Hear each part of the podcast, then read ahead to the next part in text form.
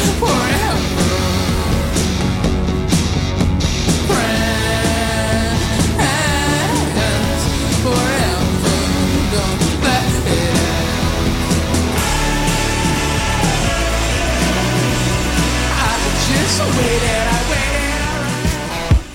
au 16 novembre, Coup de cœur francophone propose plus de 100 spectacles d'artistes d'ici et d'ailleurs.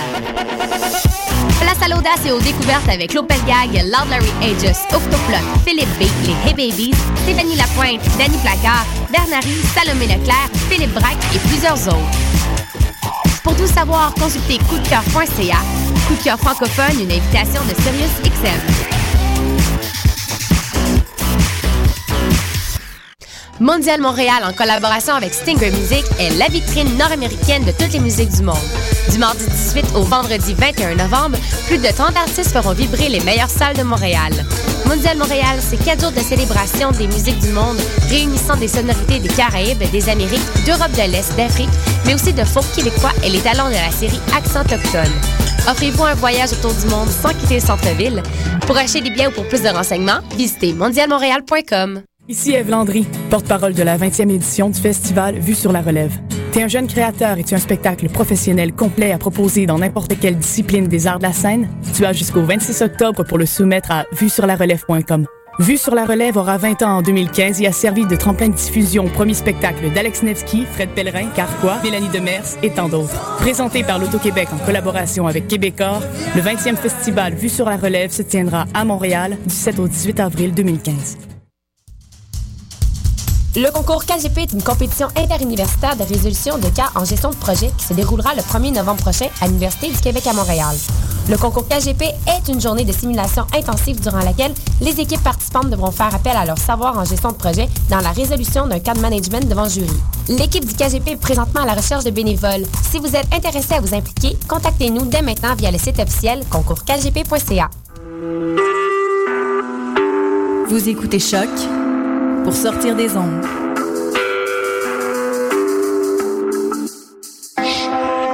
Podcast, musique, découverte. Sur choc.ca.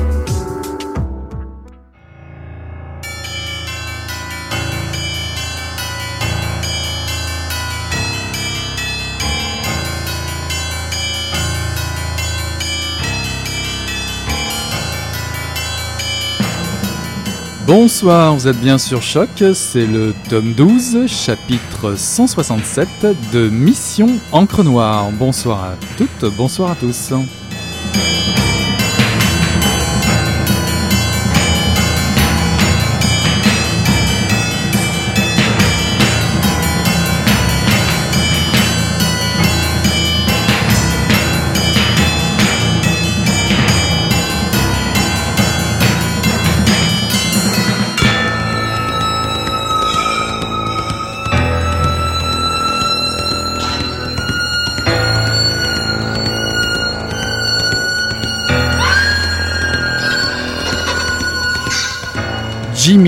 Encore.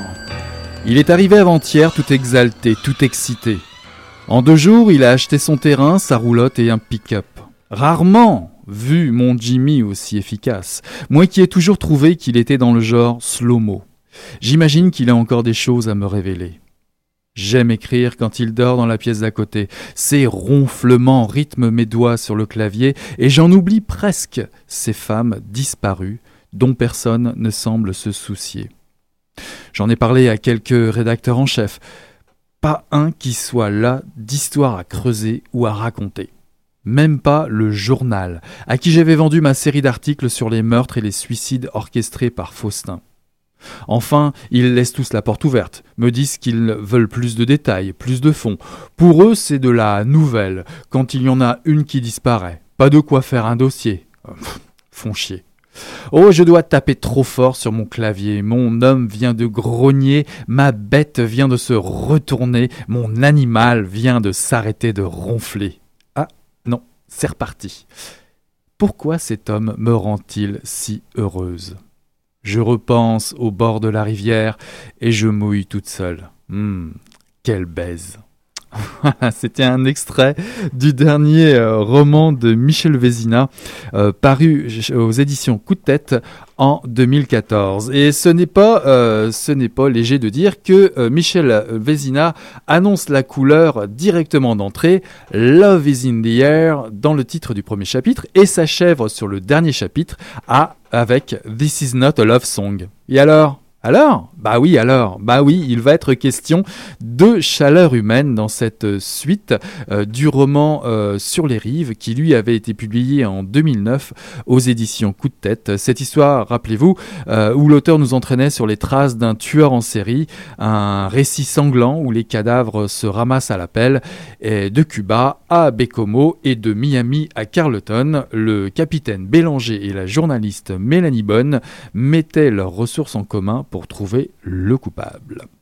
Nous retrouvons ici les mêmes personnages dans une intrigue d'un tout autre genre. Mélanie et son amoureux Jimmy se retrouvent au cœur d'un sombre trafic de traite des blanches. Alors là, pas question de voyager vers Miami ce coup-ci. Quoique les USA, peut-être, peut-être, c'est bien connu en cas de pépin au Québec, c'est une porte de sortie honorable pour, euh, pour un temps, pour un temps seulement, on va dire. Surtout que les problèmes ici, euh, enfin en tout cas le problème ici est double. D'un côté, Mélanie veut vivre pleinement le trip euh, de son chum, dont elle est profondément éprise, de vivre à la campagne, de s'installer dans une roulotte dans les cantons de l'Est, de revivre en autosuffisance. Cependant, elle se rend compte, suite à la disparition plus qu'inattendue de la voisine de Jimmy, une mère de famille amoureuse de son chum et en charge d'une tralée d'enfants, que ce phénomène est d'autant plus bizarre qu'il se mesure malheureusement à l'échelle de la province. De plus en plus de femmes disparaissent au Québec. Alors, quitte à gâcher des vacances méritées avec des amis, Hugues, Xavier et Laurent, plutôt des citadins finis et sceptiques devant la décision de leur chum de fille de vivre à la campagne, mais enfin, Mélanie va remettre à contribution Jimmy et surtout son ami Bélanger, qui vit une lune de miel avec Anita. Alors tout ce monde sera d'une aide assez précieuse pour éviter les nombreux pièges qui les guettent, en particulier hmm, la GRC qui adopte une attitude assez étrange sur ce dossier. Alors nous sommes dans le bas du fleuve, Rimouski, on va être aussi à Québec, à Montréal. C'est un polar qui s'ignore encore une fois. Euh, le rythme haletant de la seconde partie est prenant, vous, allez le lire assez vite ce livre, mais là je dirais que l'intrigue fonctionne bien. Même si parfois il y a quelques invraisemblances, incohérences dans le récit, nous sommes confrontés à une affaire criminelle de grande envergure, avec à la clé une organisation euh, puissante face à quelques individus. Non, le cœur battant du roman, ben, le cœur battant du roman, ben, il est question de chaleur humaine, d'amour en résistance. Il y a des pages d'un érotisme cru, d'un amour passionnel, charnel, qui met à mal, qui est mis à mal par une histoire des plus noires. Et comment ne pas y voir étaler en contraste une forme de tristesse cruelle entre une société qui d'un côté ferait la sourde oreille devant ces disparitions de femmes et une autre qui, elle, pourrait bien en jouir. Même les médias s'en mêlent, après tout. Jimmy et Mélanie seraient même tentés de fuir dans les bois pour survivre aux secrets qu'ils ont découverts. Fuir, fuir, fuir, vivre un amour menacé dans les bois à la façon de taureau, un sujet euh, récurrent qui fascine Michel Vézina. Je remarque aussi qu'une fois encore, nous retrouvons un couple devant l'adversité chez Michel Vézina. Il y avait Élise et Japy dans la série du même nom, la série Élise. Ici, on retrouve Jimmy et Mélanie. Le thème aussi de, la survie dans les bois, ce que je disais tout à l'heure, la survie dans la nature comme échappatoire, à se demander d'ailleurs si ne serait-ce là une forme de misanthropie. En tout cas, je penserais à poser la question directement à l'homme, à Michel Vizina, lorsque, lorsque je le croiserai, euh, je pense, d'ici le, le salon du livre de Montréal. Et puis l'amour, l'amour le jeu, puis le jeu de l'écriture, l'amour de l'écriture. Il y a beaucoup de clins d'œil, des clins d'œil malins, en écho à d'autres romans euh, qui affichaient à peu près le même procédé. Euh, bah, je n'irai pas jusque dire que Michel Vézina euh, siffle désormais sous la douche après le, travail accompli. En tout cas, il s'est amusé à glisser des références musicales en tête de chapitre qui vont euh, de titres choisis chez Jacques Brel, au Clash, à Neil Young ou encore aux Ramones. En tout cas, de quoi tenir le coup dans la tempête qui se déchaîne au fil des pages. Tenez-le vous pour dit, ici on écrit l'amour, ça rock. Ça remue, ça bouge, c'est vivant. Et pour citer Bélanger, un des personnages, le cul a toujours été le point faible de l'homme. Il se venge quand il peut, de son incapacité, de son impuissance réelle ou à venir. Alors, le décor de votre lecture est planté, euh, ce sera cru ou cuit, euh, même si les coupables sont toujours à l'œuvre. Le bon réflexe de la survie en monde sauvage, ce serait de lire ce livre pour vous procurer un disons, un excès de tendresse où vous frottez à la bonne chaleur de l'animal. C'est un roman de Michel Vézina, un auteur qui compte, c'est le cas de le dire, et qu'il faut découvrir si ce n'est pas déjà le cas pour vous. Son roman s'appelle Disparu, c'est aux éditions Coup de tête et c'est paru en 2014. Je vous propose une petite pause musicale.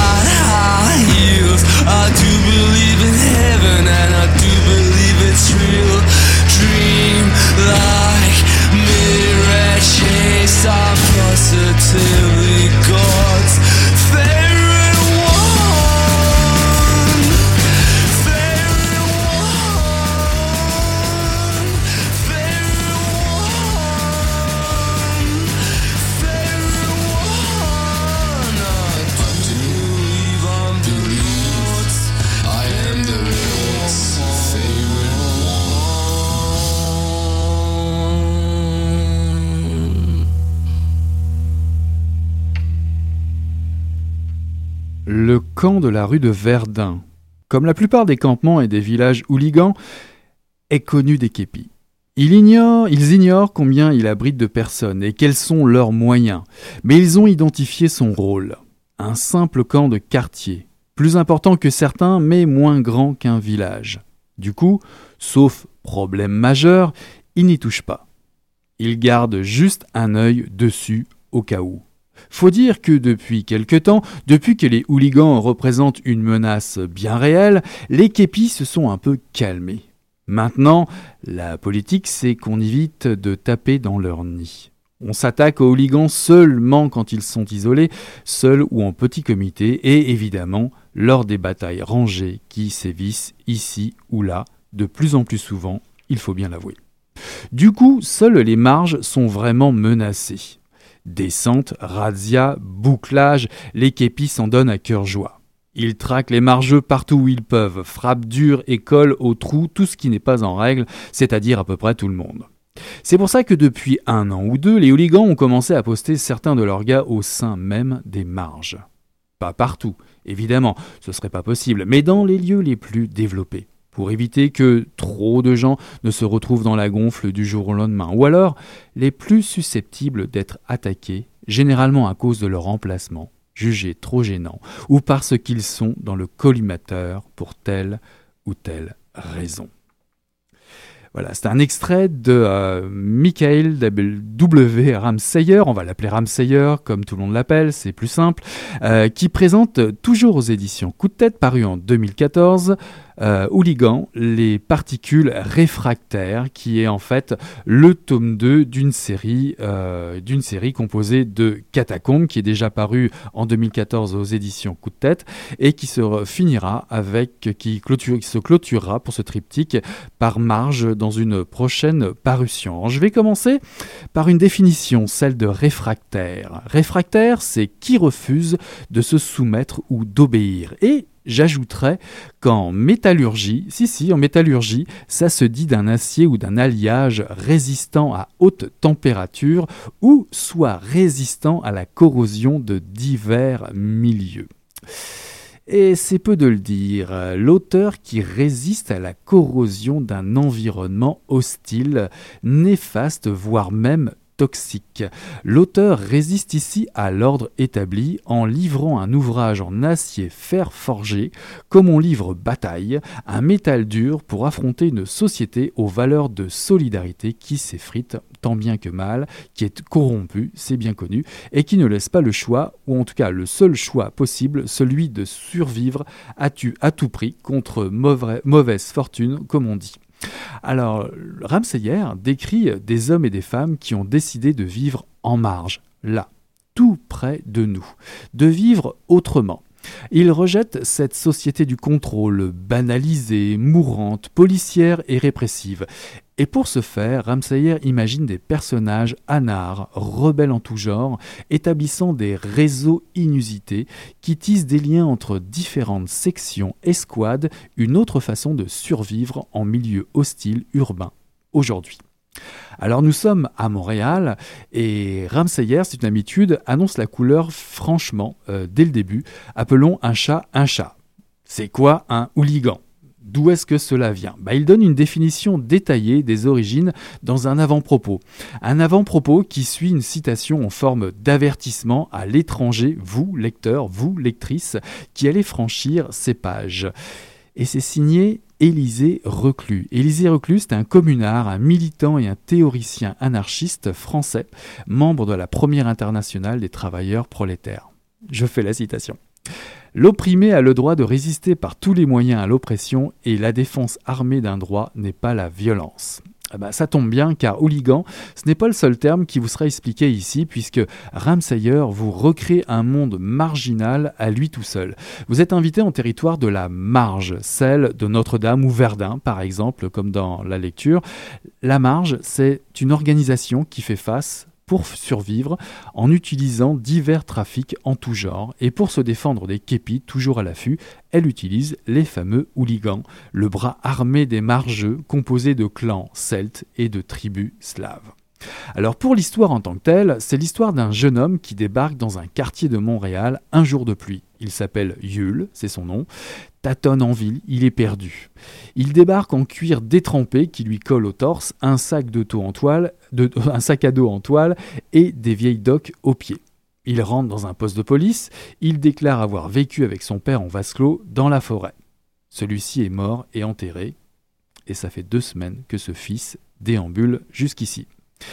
C'est à ce moment-là que la minuscule le remarque. La minuscule, c'est une jeune femme de 12 ans, enfin une jeune fille de 12 ans, qui mesure 1m22. Ce n'est pas une naine, c'est pas une naine, mais c'est une petite fille, on va dire.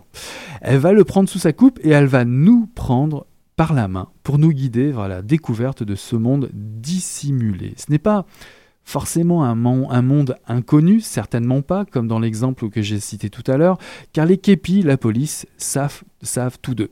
La règle non écrite serait de ne pas se confronter, laisser faire, laisser vivre, ou mieux, laisser survivre malgré tout.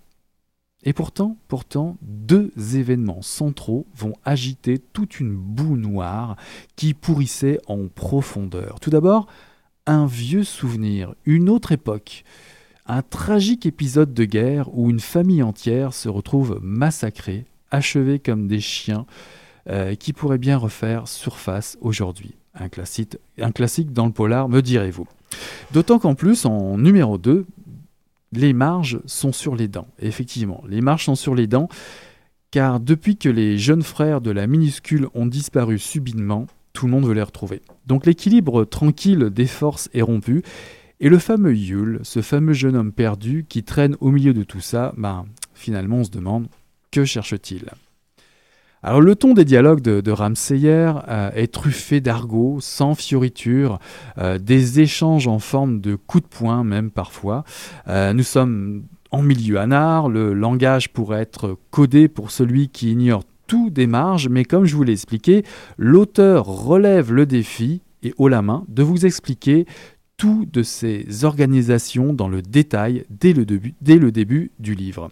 Alors c'est un peu moins touffu et suffocant, je dirais, que Catacombe, moins violent aussi, et rapidement le récit décolle, on rentre dans le récit euh, du polar. Même s'il s'agit, une fois encore, pas de polar. Même si on est encore chez Coup de tête, on n'est pas forcément dans du polar. Ramsayer, ben là, c'est une sorte de technicien de laboratoire. Il met en place des systèmes de société en marge. Puis il observe les incidences en modifiant telle ou telle trajectoire de ces fameuses particules réfractaires, un petit clin d'œil sans doute à Welbeck, ces particules réfractaires que sont ces personnages. Alors le cadre de ces romans est d'une importance cruciale. Votre défi sera à vous, lecteurs et lectrices, de vous immerger. Une fois accompli euh, cet exploit, laissez tous les travers de l'époque vous plonger dans l'enfer vécu par les laissés pour compte et la société, ben, la société va devoir réagir. Répression, euh, et je dis, ben, peut-être répression.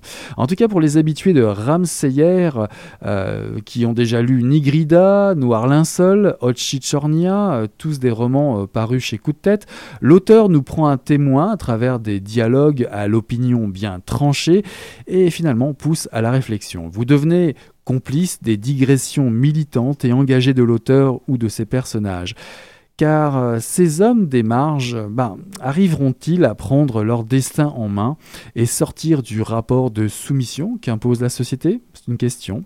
Euh, procurez-vous donc ce petit laboratoire, laboratoire anard portatif, paru aux éditions Coup de tête pour le savoir, euh, c'est paru en 2014, Hooligan, les particules réfractaires tome 2, qui fait suite aux catacombes, qui était déjà sorti plus tôt en 2014. En tout cas, en aparté, juste pour finir, je précise qu'il est toujours aussi plaisant de suivre la playlist de l'auteur, hein, c'est devenu une habitude.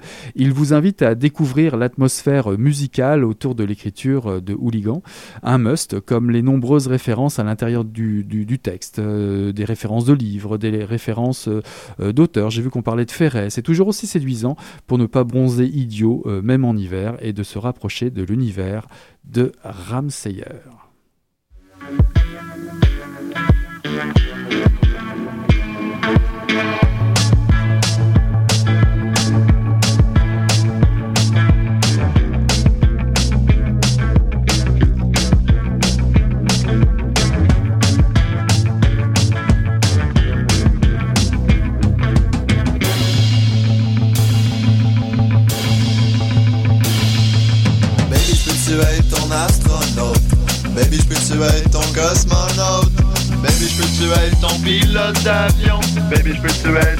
Ton petit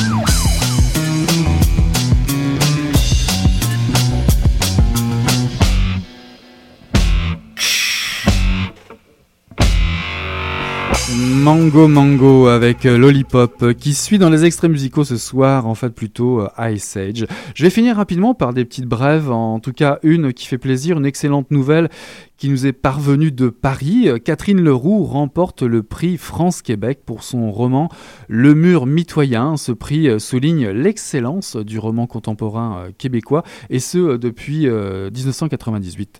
Et en général, c'est remis officiellement lors du Salon du Livre de Paris. Alors juste pour la petite anecdote, il s'accompagne d'une bourse de 5000 euros, hein, c'est pour désagréable, et d'une tournée de promotion en France organisée par euh, l'association euh, France Québec en partenariat avec l'Association internationale des études québécoises. En tout cas, félicitations à Catherine Leroux, ça fait bien plaisir avec ce livre, Le mur mitoyen. Si vous aimez la bouffe, je sais que vous êtes nombreux, je le fais assez souvent, euh, assez rarement, pardon, ce genre d'annonce. En tout cas, il y a un lancement qui va peut-être vous intéresser. Euh, je vous recommande d'aller faire un tour au lancement du livre Bouffe Style Blake de Blake McKay. Euh, c'est paru aux éditions Urtebise et figurez-vous que euh, les éditions Hurtebise ouvrent leurs locaux au 18-15 avenue de Lorimier à Montréal pour profiter ben, de ce lancement et surtout d'un petit repas. Euh, ouais, ça a l'air sympa. Cocktail, screwdriver et vin, salade de carottes, brochette de bœuf, midi gâteau, midi gâteau au fromage. J'en connais euh, plus d'une dans le studio qui aimerait en faire partie. Et puis tiens, juste pour finir vite vite, une petite annonce. Euh, le dernier roman jeunesse de Laurent Chabin est disponible encore chez Hurtebise. Ça s'appelle La momie du belvédère. Euh, juste pour euh, faire vite vite, la petite histoire, c'est les jeunes lecteurs vont pouvoir plonger dans une aura de mystère exotique. À Montréal au XXIe siècle, une momie est découverte dans une riche maison de Westmount. Si, si. Et que cache cette sombre histoire Des magouilles d'héritage, un crime crapuleux? Julien et Patricia, deux jeunes copains débrouillards qui n'ont pas froid aux yeux, décident de découvrir la vérité. Cela leur attirera-t-il des ennuis? Mhm. Une enquête menée tambour battant par euh, Laurent Chabin et ses personnages. Voilà pour cette semaine, c'est tout pour Mission Crenoir. C'était le tome 12, chapitre 167. Bah écoutez, là-dessus, on tourne la page juste pour vous dire que deux prochaines semaines, il n'y aura pas d'émission parce que le studio est pris pour, euh, par des professeurs. Donc euh, Mission Crenoir, on se retrouve dans trois semaines. Le temps pour vous de lire tous les livres qu'on a présentés. Allez, on tourne la page. Salut là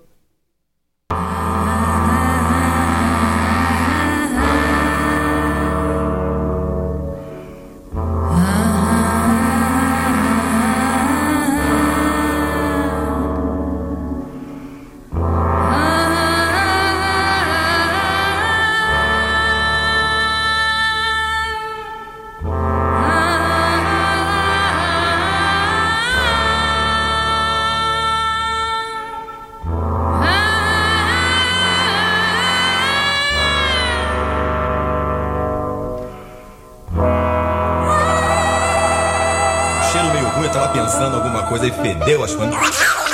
Pô, mas o negócio tava bom, bicho. O negócio tava bom, só quando ele tava tão entupido. né? Quem diria, hein? Greta Garbo acabou de trajar, hein? É, mas eu tava falando pra você, né? Depois que eu passei a me sentir, aí o negócio ficou diferente.